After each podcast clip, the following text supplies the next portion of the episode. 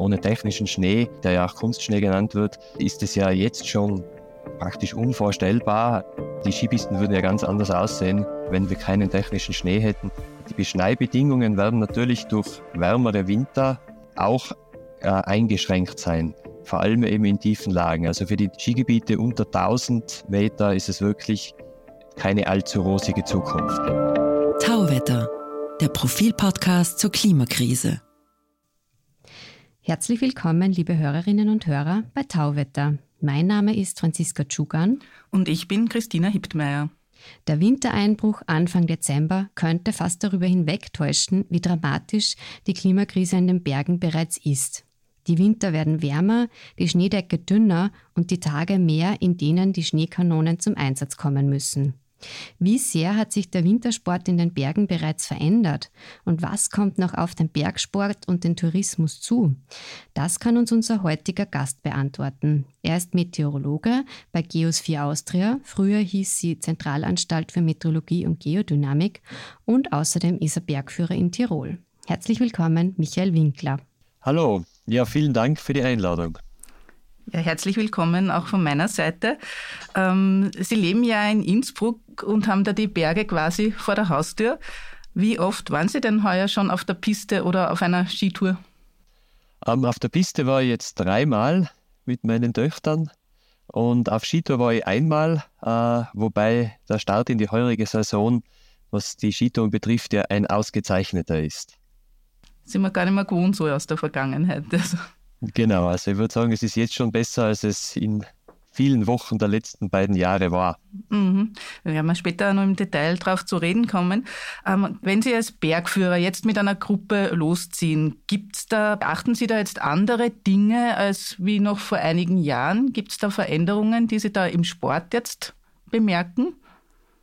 Ähm, also im Winter würde ich sagen, eigentlich nicht. Ähm, was man vielleicht äh, im Winter eventuell merken könnte, ist, dass eben die, der Zeitpunkt des Beginns und der Zeitpunkt des Endes des Winters sich schon ein bisschen verschoben haben. Also der Winter dauert sozusagen nicht mehr ganz so lange, wie er vielleicht einmal früher war. Ähm, aber ansonsten sieht man auf den Bergen, wenn man unterwegs ist, die, die großen klimatischen Veränderungen, vor allem im Sommer. Hat sich aber vielleicht irgendwas beim äh, Lawinenrisiko verändert? Ja, auch das muss man sagen, das äh, kann man so jetzt in der, im Gelände nicht feststellen, dass es also da eine klimawandelbedingte Änderung in der Lawinenaktivität gegeben hätte. Ähm, es gibt dazu auch äh, schon ein paar Untersuchungen, was, ob da sich irgendwas verschoben hat. Ähm, zu einem eindeutigen Ergebnis kommen die aber nicht. Also äh, wenn man da jetzt von der Lawinengefahr spricht, dann, dann hat man jetzt noch nicht wirklich eine, eine Änderung, die man da beim Skitouren gehen beachten sollte oder die man schon erkennen kann aufgrund des Klimawandels. Jetzt, wenn Sie als Bergführer unterwegs sind, wie erkennen Sie denn äh, große Risiken? Ist das nur äh, vorab ähm, Wetterbericht oder ist das auch im Gelände, dass man da aufmerksam sein muss? Naja, gute Tourenplanung gehört einmal auf jeden Fall dazu. Also sich vor einer Skitour oder generell vor einer Bergtour ähm, eine Wetterinfo, eine Wetterprognose einzuholen, das ist, würde ich sagen, äh, vernünftiger Standard. Ähm, und im Winter kommt auch dazu, dass man bei uns äh, in den Alpen ja äh, hervorragende Möglichkeiten äh, hat, sich auf Lawinenprobleme vorzubereiten, indem man die Lawinenbulletins oder Lawinen, äh, ähm, Lawinenprognosen bzw. Lawinenlageberichte studiert. Also da bekommt man ja sehr viele Informationen, erstens über die Lawinengefahr, über die Gefahrenstufe, über die äh, Gründe für die Gefahren und ähm, wenn man das äh, aufmerksam liest, äh, bekommt man natürlich auch einen Einblick über die, über die Verhältnisse ganz generell. Das ist der eine Aspekt sozusagen, ähm, die, die Tourenplanung oder die Vorbereitung ist ja sehr wesentlicher, um Unfälle zu vermeiden. Ähm, und dann vor Ort beziehungsweise auf Tour ähm, gibt es natürlich, gerade jetzt beim Skitourengehen, Gefahrenzeichen zum Beispiel, die man beachten soll und die man, die man auch äh, erkennen kann, wenn man das äh, wenn man sich das, dieses Wissen angeeignet hat. Also zum Beispiel äh, starke Windverfrachtungen oder eben äh, frische Lawinen, die gerade erst abgegangen sind, sind natürlich ein, ein klassisches Zeichen für eine bestehende Gefahr. Und lawinenmäßig gibt es da gar keine größeren Gefahren durch den Klimawandel? Ich würde sagen, für die, ähm, für die Betätigung jetzt bei Skitouren oder im, im freien Gelände oder, oder abseits der Pisten ähm, merkt man den Klimawandel oder wird man den Klimawandel nicht so schnell äh, bei den Lawinen merken. Da handelt es sich ja hauptsächlich um sogenannte Schneebrettlawinen, die die Wintersportler selber auslösen. Ähm, wo es allerdings äh, schon zu erwarten ist, dass wir mehr Probleme bekommen werden, das sind, äh, das sind, das ist das Thema der Nassschnelllawinen und da vor allem äh, jene, die was die Infrastrukturen gefährden. Ähm, also gerade die Lawinenkommissionen werden sicher nicht weniger Arbeit bekommen, auch wenn die Winter vielleicht etwas kürzer werden ähm, und die Schneemengen in tieferen Lagen geringer, ähm, wird das, die, die, werden die Nassschnelllawinen und, und, und Gleitschnelllawinen sicher weiterhin ein großes Thema werden und unter Umständen durch den Klimawandel sogar noch ein größeres, als sie jetzt schon sind. Und was ja auch noch eine Rolle spielt, ist, äh, der, ist der Schutzwald zum Beispiel, ähm, der ja auch unter dem Klimawandel leidet. Äh, also gerade die, ähm, die Fichtenwälder äh, haben ja große Probleme mit den, mit den hohen Temperaturen und den trockenen Verhältnissen. Und äh, man sieht ja jetzt in großen Bereichen der Südalpen aktuell, wie, wie eben Wetterereignisse und infolge der Borkenkäfer den, den, den Wald belasten. Und wenn natürlich dann große Flächen hier waldfrei werden, dann ist natürlich äh, die Gefahr größer oder die, zumindest die Beurteilung schwieriger, ähm, was, eben, was eben große Katastrophenlawinen betrifft. Sie haben es vorher schon angesprochen, äh, im Dezember haben wir ziemlich viel Schnee gesehen, äh, mehr als äh, so, schon lange, äh, sogar im flachen Wien hier. Äh, ist also eh alles gut soweit? Nein, das kann man so nicht sagen. Ähm, also der Klimawandel findet statt, er hat bereits stattgefunden und er wird weiter stattfinden und der betrifft natürlich auch unsere Winter. Ähm, die werden, wie ich schon erwähnt hatte, ähm, in Zukunft kürzer werden. Ähm, also vor allem die Randzeiten des Winters werden betroffen sein. Es wird tendenziell später ähm, kalt werden und später zu schneien beginnen und es wird in Zukunft tendenziell schneller wieder aber werden, schneller schneefrei werden. Ähm, das kann man auch jetzt schon erkennen an den Daten der letzten Jahrzehnte. Das hat also schon stattgefunden und das wird im gleichen Maße weitergehen. Also diese Verkürzung der Wintersaison und äh, also damit auch weiterhin spürbar sein. Von welchen Monaten sprechen Sie da? Also wie kann man sich das jetzt schon vorstellen und wie wird es vielleicht in 15 Jahren sein? Ja, also das äh, liegt natürlich ein bisschen an der Seehöhe, ähm, also im wirklichen Hochgebirge wo es typischerweise schon im September oder spätestens im Oktober die ersten Schneefälle gibt. Ähm, da wird sich eben von, von September womöglich in Richtung Oktober verschieben und weiter äh, unten, also in Waldgebieten zum Beispiel, wo der, wo der Winter typischerweise so im Dezember in Schwung kommt, da wird sich das eben auch ein bisschen nach hinten verschieben. Ähm, beziehungsweise eben im Frühling ähm, die, die Ausaperung oder das, das schneefreie Werden das, das äh, erfolgt schneller und das gilt natürlich auch für alle Höhenlagen und eben entsprechend später äh, für die Hochen, Hochlagen und äh, entsprechend früher für die tieferen Lagen. Das heißt aber, der klassische Skiurlaub in die Weihnachtsferien, der ist immer mehr in Gefahr, oder? Ja, also tendenziell äh, kann man das vielleicht so sagen, ja. Ähm, wobei es schon auch von Jahr zu Jahr immer große Schwankungen gibt, wie man eben jetzt auch in den letzten Jahren immer wieder gesehen hat, äh, dass es einfach, es gibt schneearme Winter, es gibt schneereiche Winter, das wird auch in Zukunft so bleiben und das wird sicher für die nächsten 10, 20 Jahre noch das bestimmende Thema sein, wenn man jetzt eben zum Beispiel einen Skitourenurlaub in den Weihnachtsferien plant. Ähm, aber die Tendenz geht klar dorthin, dass es eben ähm, später einschneit und, und früher wieder der Schnee weg ist. Sie haben es schon gesagt, in Tieflagen wird es besonders ähm, dramatisch sein. Da habe ich eine Studie gelesen, dass die Schneedecke 30 Tage pro Winter nur noch haben könnte, wenn man wirklich die Pariser Klimaziele nicht erreichen. Ansonsten könnten es sogar 60 Tage sein. Also da gibt es riesige Spannweite. Ähm, wie zuversichtlich sind Sie denn da? Also ehrlich gesagt bin ich nicht besonders zuversichtlich, dass also das 1,5 Grad Ziel noch erreicht wird. Das ist ja im Grunde genommen direkt vor der Haustüre stehend schon. Ähm, also ich glaube, es gibt, besteht mittlerweile ja schon eine Erwärmung um 1,3 Grad. Also da, da fehlt nicht mehr viel. Das, das wird sich wahrscheinlich nicht ausgehen. Das 2 Grad Ziel ähm, könnte sich theoretisch noch ausgehen, aber besonders optimistisch bin ich, bin ich hier nicht.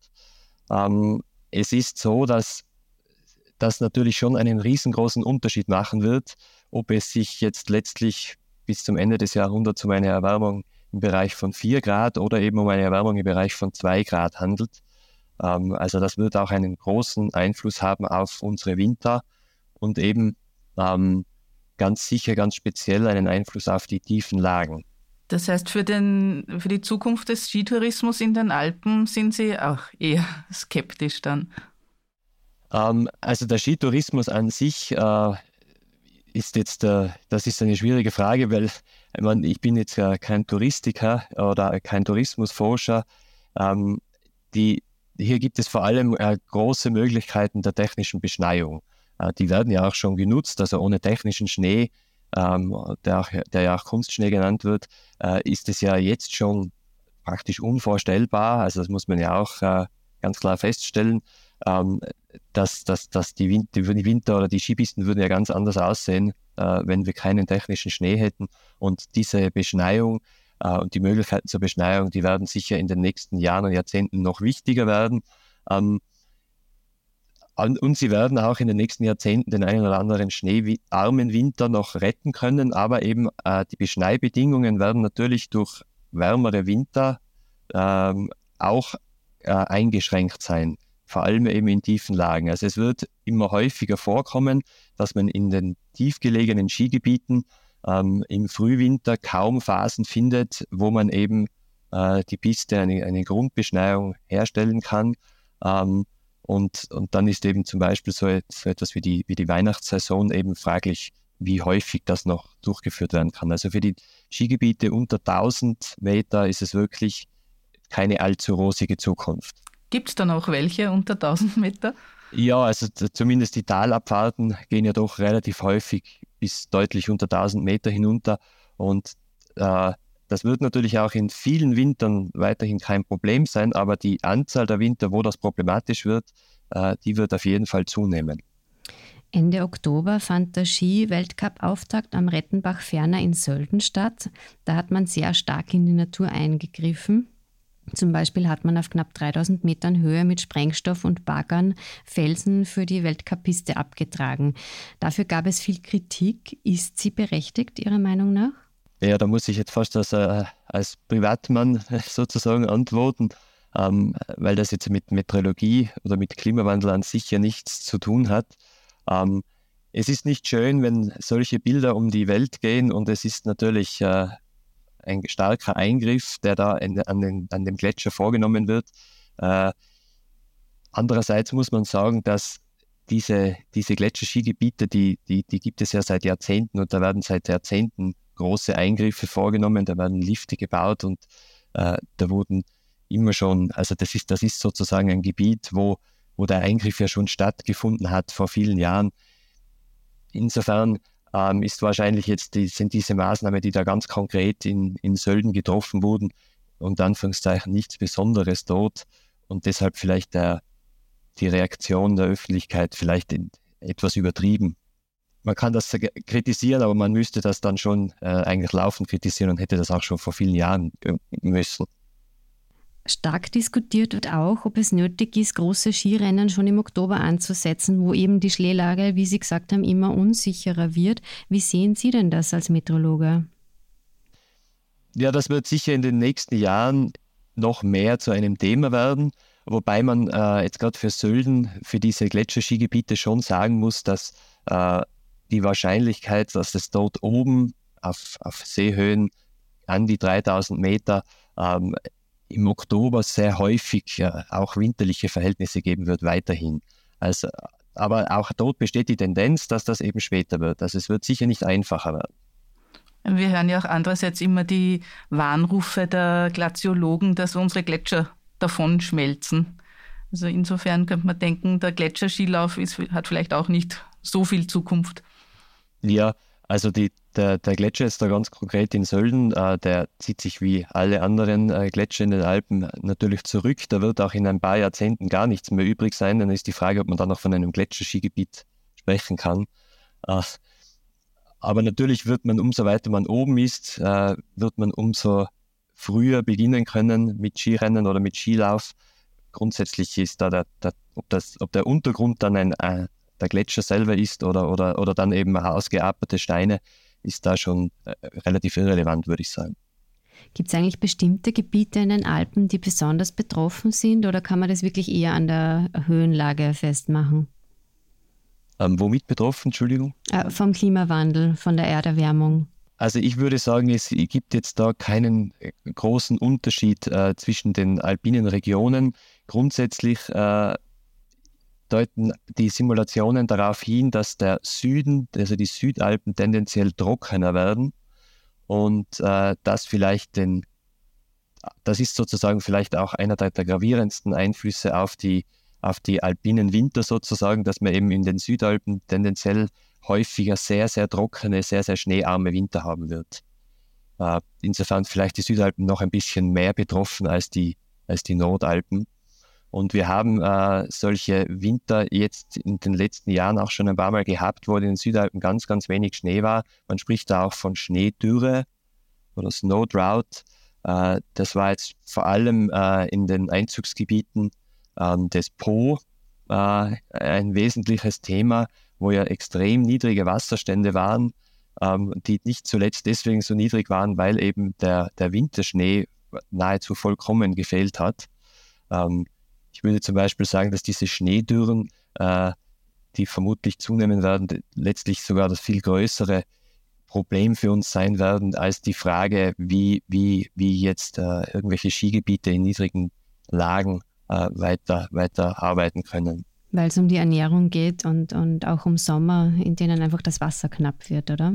Genau, da geht es also einerseits um Ernährung, um Landwirtschaft. Äh, Im konkreten Fall beim Po geht es ja auch darum, dass dann bei so niedrigen Wasserständen das Salzwasser ins Landesinnere drückt. Ähm, da geht es um die Energiebereitstellung, also Wasserkraftwerke und so weiter, die natürlich, äh, denen das Wasser dann fehlt. Das, das sind letztlich wahrscheinlich äh, viel dramatischeren Auswirkungen, wie ob, ob wir jetzt äh, unter 1000 Metern noch Skifahren können oder nicht. Manche Tiroler Touristiker würden das wahrscheinlich anders sehen. Vermutlich, ja. Aber ähm, grundsätzlich muss, kann man ja auch vielleicht feststellen, dass äh, die, die, die Winter in den Alpen sind vom Klimawandel betroffen und äh, sie werden sich verändern. Aber ganz generell wird das äh, nicht das größte Problem sein, mit dem wir uns in den nächsten Jahrzehnten aufgrund des Klimawandels beschäftigen müssen. Vielleicht dann ein bisschen einen positiveren Ausblick noch. Jetzt sind wir mitten in den Weihnachtsfeiertagen. Was ist denn Ihr persönlicher Tipp für eine schneesichere Skitour? Ja, der Winter hat ja ähm, sehr schneereich begonnen. Im Grunde genommen überall. Also die, die, die grundsätzlichen Voraussetzungen sind eigentlich überall gegeben, ob in den Südalpen oder in den Nordalpen oder auch äh, inneralpin. Ähm, also im Grunde genommen hat man heuer wirklich die, die Wahl und, und äh, ich würde sagen, es gibt ausgezeichnete, äh, also man hat wirklich viele Möglichkeiten, äh, zu Skitouren zu gehen heuer. Und was ist Ihre Lieblingstour? Die verrate ich natürlich nicht. Sehr schlau. Gut, dann danken wir Ihnen herzlich fürs Kommen. Das war der Meteorologe und Bergführer Michael Winkler. Wir würden uns freuen, wenn Sie uns auf X, vormals Twitter, unter Profil Tauwetter folgen würden. Schicken Sie uns Anregungen, Kritik oder Feedback entweder via X oder per E-Mail an podcasts.profil.at. Empfehlen Sie uns weiter, abonnieren und bewerten Sie uns auf den gängigen Plattformen wie Apple, iTunes oder Spotify. Das war's für heute. Bis zum Sonntag in zwei Wochen bei Tauwetter.